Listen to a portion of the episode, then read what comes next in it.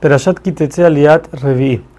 A diferencia de Amón y Moab, los pueblos de Edom y Egipto se pueden aceptar como conversos, solamente que las primeras tres generaciones tienen que casarse entre ellos y solamente de ahí en adelante entonces entran al pueblo de Israel como otra persona más.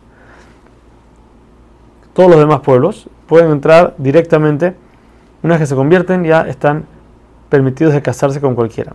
Vemos de aquí, dice Rashi, que es peor el que te hace pecar a la persona que te quiere matar.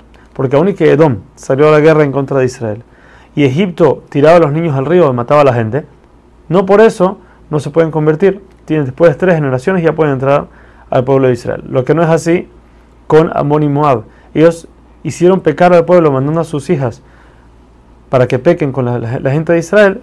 Eso corta completamente a este pueblo de Israel. Dice la Torah ahora, cuando uno sale a la guerra, tiene que tener más cuidado de no pecar, ya que en los momentos de peligro, entonces es más propenso que le, le pasen cosas malas a la persona. Por eso uno tiene que cuidarse todavía más de lo que uno hace. Si una persona tuvo, un hombre tuvo una secreción, entonces esa persona no puede entrar al campamento de los Levim, tiene que esperar hasta la noche donde va al mikve y se purifica en el desierto cualquier persona que tenía que ir al baño tenía que salir afuera de las nubes que los cubrían, llevar una pala y cubrir lo que haga. ¿Por qué? Ya que Hashem está en todos lados, tenemos que tener respeto hacia Él, por eso debemos cubrir todas estas cosas. Siguiente ley dice la Torah que si un esclavo judío se escapa de su amo, que vivía fuera de Israel, y se escapa hacia la tierra de Israel, está prohibido regresárselo al amo, sacarlo de la tierra de Israel para regresarlo al dueño. Está prohibido de la Torah la promiscuidad tanto en hombres como en mujeres.